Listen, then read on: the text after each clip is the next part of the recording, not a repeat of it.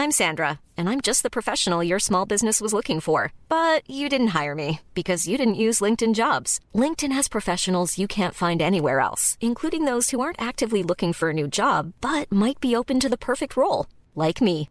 In a given month, over 70% of LinkedIn users don't visit other leading job sites. So if you're not looking on LinkedIn, you'll miss out on great candidates like Sandra. Start hiring professionals like a professional. Post your free job on linkedin.com/spoken today.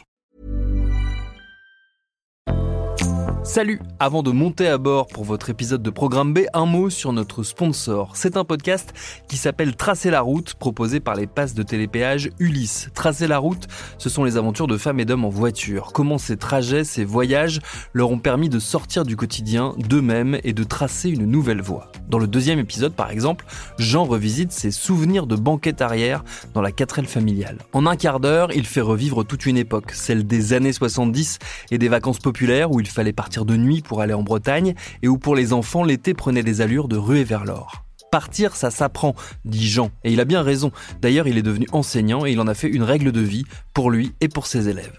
Pour découvrir son récit, filez donc écouter Tracer la route, disponible sur toutes les plateformes. Ça fait réaliser que ce n'est pas la destination qui compte, mais le voyage, que chaque étape nous enrichit et façonne la voie qui nous ressemble. Bonne route vers votre épisode.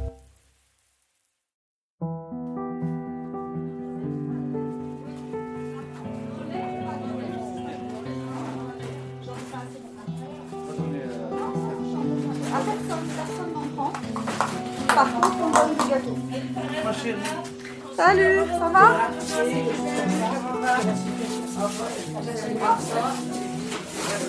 Ici, c'est l'endroit où on fait les colis. Comment dire, une espèce un circuit, on passe de salle en salle et on redonne les colis à l'extérieur.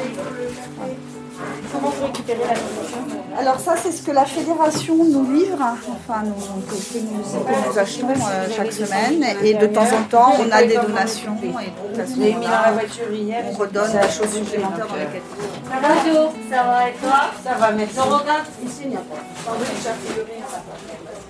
Oui, donc, pour ceux du matin, donc cette famille-là, tu vois, par exemple, ils sont inscrits à Samara. Euh, ça, c'est pour la JOV. Ça, c'est un séjour d'une semaine à Ligny-les-Rangs pour une famille. Euh, ça aussi. Ça, c'est la sortie à la mer à Fort-Mahon de dimanche prochain. Euh, Il y en a une aussi au mois d'août. Enfin bref, voilà. Et puis, euh, donc, le mercredi, il y a la permanence administrative pour les gens qui ont besoin d'être aidés dans leur démarche. Et il y a une permanence santé aussi euh, Au secours populaire de Pantin, je me suis dit waouh, c'est impressionnant. Tous ces gens qui viennent ici un samedi matin et qui donnent leur journée à une association et à des gens dans le besoin sans rien attendre en retour. J'ai interviewé plusieurs bénévoles qui m'ont dit que l'État ne faisait pas assez pour aider. Que c'est pour ça qu'il et elle étaient là. Et puis, entendant une dernière fois mon micro, j'ai entendu ça. Ouais, je trouve qu'on les aide quand même. Moi, je bosse au restaurant du cœur. Et il y a des problèmes des gens qui ne sont pas reconnaissants. On dirait que c'est un dû qu'on leur doit. Ah non, on doit l'argent, l'État doit aux gens qui sont français, qui, euh, ça, ils croient que c'est un dû. Un dû. Les gens, ils choisissent et tout, si on leur donne, ils choisissent. euh, dans- moi, je bosse au restaurant du cœur. Ils choisissent les gens et tout. euh. Et je crois que c'est un dû. Non, euh, moi, je trouve qu'on les, les, les gens assez comme ça. Il y a d'autres pays qu'on est de. Et on se plaint pas, on n'a pas à se plaindre ici. Hein Je me suis demandé comment on pouvait être bénévole dans une association et penser comme ça. Pourquoi les pauvres devraient-ils forcément être reconnaissants quand on leur donne quelque chose de vital? Alors, il y a deux timations. Il y a, il y a- il y a d'abord une timation selon laquelle ben, euh, un don, c'est Marcel Mauss, euh, le, grand sociologue, qui, qui l'avait noté, Denis Colombi, sociologue. un don généralement va avec l'idée de l'autre don. C'est-à-dire si je donne quelque chose à quelqu'un, j'attends qu'il y ait un moment donné, il va y avoir une obligation pour lui te rendre. Ça ne veut pas dire rendre exactement la même chose, ni rendre l'équivalent. Mais si par exemple je fais un gâteau de Noël à une personne, je vais m'attendre à ce que quand même un moment donné, euh, si elle me fait jamais de gâteau à retour, euh, je vais pouvoir mal le prendre. C'est un peu le paradoxe du temps parce que formellement, le temps ne crée pas d'obligation, c'est un temps. C'est-à-dire, je ne peux pas aller voir une personne et lui dire Bon, ben, je t'ai donné quelque chose, tu dois me rendre à retour. Sinon, c'est un échange marchand, c'est un échange sur le marché, c'est pas la même chose. Et en même temps, il crée une attaque, une attaque de reconnaissance. On attaque au moins Totis merci. On attaque au moins qu'il y ait une relation particulière qui se crée entre les activités que vient manifester le don. Donc, on attaque tes chats, tes pauvres, une forme de reconnaissance à ce sens-là, puisqu'on vient les citer, on va s'attendre au moins à ceux qui reconnaissent la personne qui donne. Mais as ça, ce petit ferrat, et c'est pas simplement vous tissiez le, le, le, bénévolat, effectivement, la participation à une association, effectivement, des choses comme ça, mais c'est aussi plus généralement toute l'assistance publique, toute l'aide publique. On donne de l'argent aux pauvres, même si on n'est pas bénévole, même si on n'est pas dans une association, parce que c'est piège avec nos sapos, avec les sapos que l'on paye, avec les taxes que l'on paye, ben, il y en a une partie qui est redistribuée. Et en fait, on a tendance à considérer que cet argent reste marqué, il reste à nous. Il n'est pas à eux, il n'est pas aux pauvres, il n'est pas aux personnes qui il est à nous, puisqu'en fait, on leur a donné quelque chose, et on veut carter une forme de retard dessus. C'est pas un archat qui a la même nature. On dit que l'archat n'a pas d'auteur, qui n'a pas de voilà, l'archat c'est de l'archat et que peu importe où il vient, on peut faire ce qu'on veut. En fait, c'est sociologiquement c'est pas vrai. L'archat est marqué, à, c'est la sociologue Viviana Slisser qui avait montré ça, il est marqué à fonction de son origine. L'archat est cette public, on attend à ce que les personnes l'utilisent d'une certaine façon. Et on attend qu'ils l'utilisent pour remplir tes objectifs qui sont moins les leurs que ceux de la SAP de la société, c'est-à-dire la SAP des donateurs, de l'organisation politique, ici la société au sens d'organisation politique, qui leur remet cet argent. On veut leur donner de l'argent, mais on veut leur donner de l'argent ben, pour qu'ils trouvent un travail. On veut leur donner de l'argent pour éviter qu'ils ne deviennent criminels. On veut leur donner de l'argent pour remplir des objectifs qui sont les nôtres ça se traduit concrètement par le fait qu'on essaye, on a toujours peur de donner trop d'argent aux pauvres, comme si ça allait leur nuire. C'est l'idée de trappe à pauvreté. Hein, tu as eu son heure de gloire en économie, vous donnez de l'argent aux pauvres et ça va les toujours acheter de sortir de la pauvreté. Quand Lucien voulait sortir les chats de la pauvreté, arrêtez de leur donner de l'argent, ratez-les à toujours plus pauvres. Euh, ça, ça, marche pas. Concrètement, ça marche pas et c'est pas du tout comme ça que ça marche. Mais c'est cette idée-là que l'on a derrière. Il faut donner juste assez d'argent aux pauvres, c'est ce que euh, le, sociologue Simmel, Simmel, appelait la loi terrain de l'assistance publique. Il faut leur donner juste assez pour remplir les objectifs que se donne la société vis-à-vis d'eux, leur permettre de trouver un emploi, les rats disponibles pour le marché du travail, éviter qu'ils ne tombent à la criminalité qui ne constitue une menace, mais certainement pas plus. Et c'est cette idée que cet argent-là n'appartient pas aux pauvres, mais c'est un investissement que l'on fait sur eux, et quelque part, on veut que cet investissement, ben, il nous provoque un retour sur investissement à nous. Ça se voit aussi dans le fait qu'on ne veut pas forcément donner un STF si on se dit que ah, ben, il va peut-être utiliser cet argent pour s'acheter de l'alcool, pour s'acheter de la drogue, voilà, pour pas avoir des utilisations euh, qui nous sapent les bonnes. Donc en fait, cet argent devient moyen de contrôle sur les pauvres et c'est pour ça, au travers de cette reconnaissance que l'on atteint de la part des pauvres, en fait, on cherche à contrôler une population qui reste définie comme, du point de vue dominant, comme dangereuse, comme problématique, comme un problème public.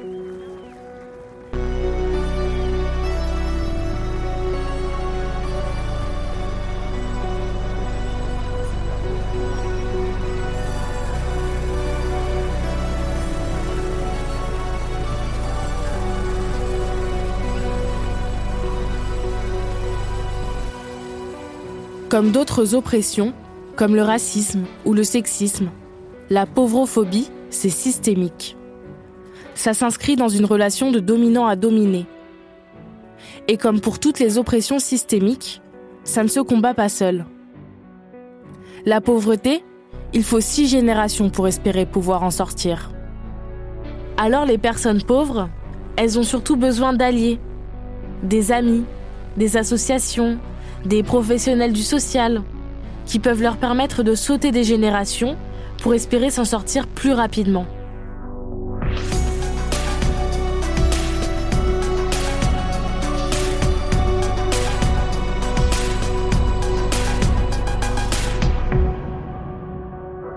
Vous imaginez les dégâts que ça fait Les dégâts sur la construction des individus. Donc, ceux qui s'en sortent, en fait, ceux qui partent euh, euh, par le miracle de l'école, d'une rencontre, des aides, des associations, machin, finissent par en sortir, et les enfants notamment qui s'en sortent, en fait, c'est des, héros. C'est des héros. Et pourtant, ils sont encore confrontés, même s'ils s'en sortent par les études, etc., etc., à des plafonds de verre qui n'arrêtent pas. Ils arrivent dans des milieux où il faut avoir des réseaux pour faire des stages, etc. Eux, ils les ont pas. C'est des héros pourtant, parce que pour en sortir, il faut avoir dix fois plus d'énergie et de volonté qu'ailleurs. Voilà, il y, a cette ambiguïté terrible que il faut une force incroyable pour en sortir. Qu'on n'en sort jamais seul. Ça aussi, moi je le redis, c'est pas vrai. Si tu veux, tu peux, l'énergie personnelle, etc. C'est des conneries. Ça ne marche pas. C'est pas vrai. Il y a personne qui est un super-héros qui, quand il est au bas du bas du bas, peut en claquant des doigts ou en tapant du pied remonter comme ça et arriver à la surface en disant salut les gars, vous avez vu comment je suis fort? Ça c'est pas vrai. Sur le long terme, on se dit voilà, on va on va un peu y arriver, mais mais l'individu et le long terme, c'est deux choses différentes. Vous avez, moi je me rappelle, on avait une assistante sociale à la CAF, il y en avait une euh, à la Maison des Solidarités, euh, là où on était à Bretigny, qui était d'ailleurs très efficace, qui nous a sauvé la vie. Mais vous en avez une quand vous payez plus EDF euh, à EDF, vous en avez une, enfin, au département, vous en avez une à la mairie. Enfin bref, vous, vous passez votre vie euh, avec des travailleurs sociaux qui, bon, font ce qu'ils peuvent, mais qui parfois sont plus ou moins lassés, fatigués par ce qui est les mêmes histoires qu'ils entendent. Enfin, c'est compréhensible. Donc vous passez votre vie à justifier votre propre pauvreté. Parce que non seulement vous êtes dans cette situation-là qui est un peu désespérée, enfin moi j'étais très désespéré, mais en plus il faut que vous prouviez en permanence que vous êtes bien un pauvre. Concrètement, si on est en situation de précarité, on peut avoir droit à une aide pour une complémentaire santé, des allocations de solidarité et aussi des bourses pour les plus jeunes. On peut également faire appel à des associations parce que le RSA, les allocations et les autres aides de l'État, ça ne suffit malheureusement pas toujours. Et puis, la société comme on la connaît, est-ce qu'elle peut réellement fonctionner sans pauvreté? Est-ce que la précarité, c'est pas une constituante du système capitaliste et consumériste? Après tout, les pauvres remplissent une fonction sociale, au même titre que les riches. C'est un terme que beaucoup de sociologues aimeraient voir abandonné, mais que Denis Colombi trouve pertinent dans le cadre de la pauvreté. Ici, c'est-à-dire qu'on a des populations que d'autres ont intérêt à maintenir un inceste à la pauvreté parce que ça rappelle de leur point de vue un certain nombre euh, d'avantages. Déjà, le fait qu'il y ait des personnes en situation de précarité, en situation de pauvreté, constitue une puissante incitation au travail, une puissante incitation à la participation à l'activité économique. Et ça se formule à tes termes euh, moraux, c'est-à-dire que si je ne suis pas pauvre, c'est parce que j'ai bien travaillé, c'est parce que j'ai fait les efforts, parce que je le mérite. À partir de là, je dois considérer que ceux qui sont en situation de pauvreté, ben, c'est parce qu'ils l'ont mérité, c'est parce qu'ils ont dû faire quelque chose de mal. Ça donne une représentation juste finalement de la société qui peut être assez rassurante pour ceux euh, qui y participent.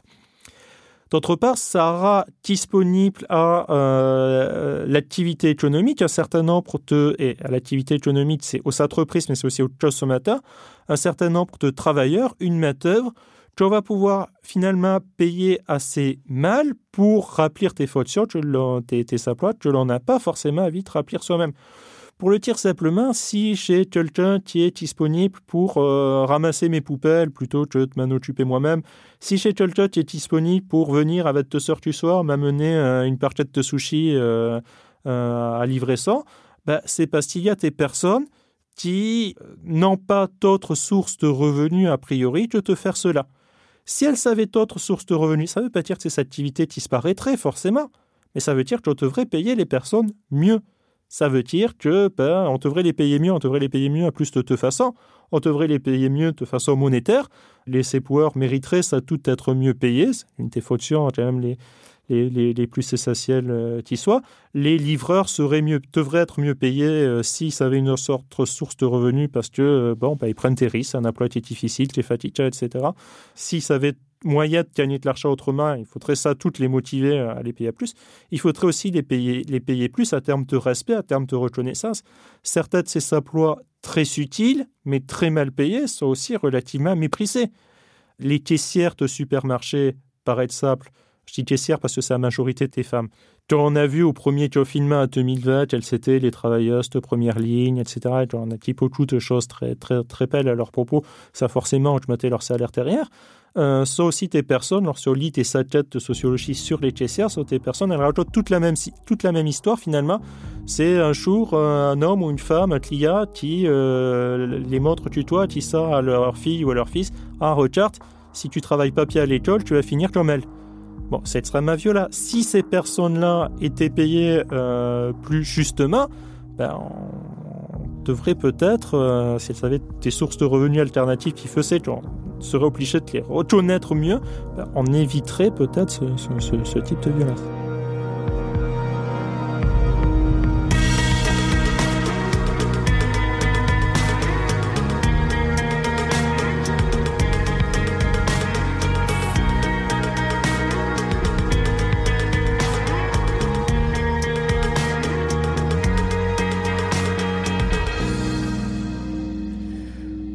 Aujourd'hui, il faut six générations pour sortir de la pauvreté.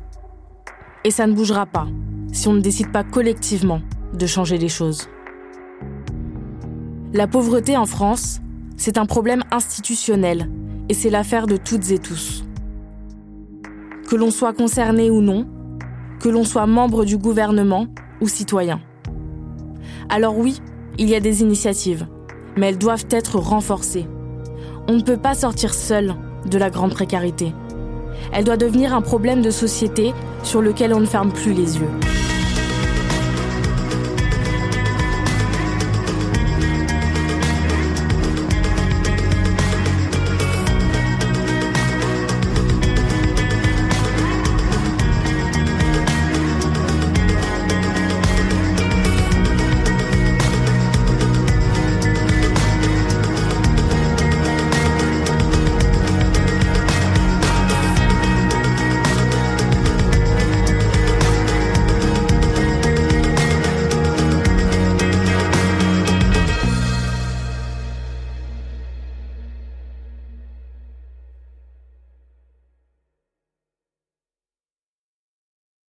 Paris Hilton, Alizé, Justin Bieber, Samina Seri, Geneviève de Fontenay.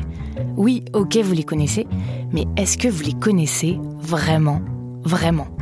Bien souvent, on croit savoir deux, trois trucs sur ces personnes, mais en fait, leurs histoires sont bien plus complexes qu'on veut bien nous faire croire.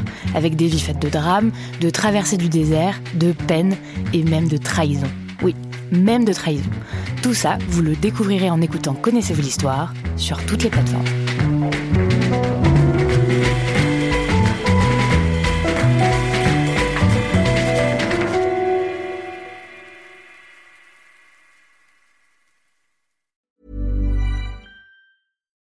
Best way to give someone a gift they'll never forget is to give a gift they'll always use. American Giant makes clothes that just keep getting better with age, like their iconic full zip hoodie that's designed to last for decades. And a gift they'll wear for years is a gift that keeps on giving. But American Giant makes a lot more than just hoodies. They have impossibly comfy sweaters, classic tees, soft structured sweatpants, even classic everyday denim all made right here in the USA with a quality you'll have to feel to believe. Be a gift giving giant this holiday season at American Giant.com and get 20% off your first order when you use code GratefulAG23. That's 20% off your first order at American Giant.com, promo code GratefulAG23.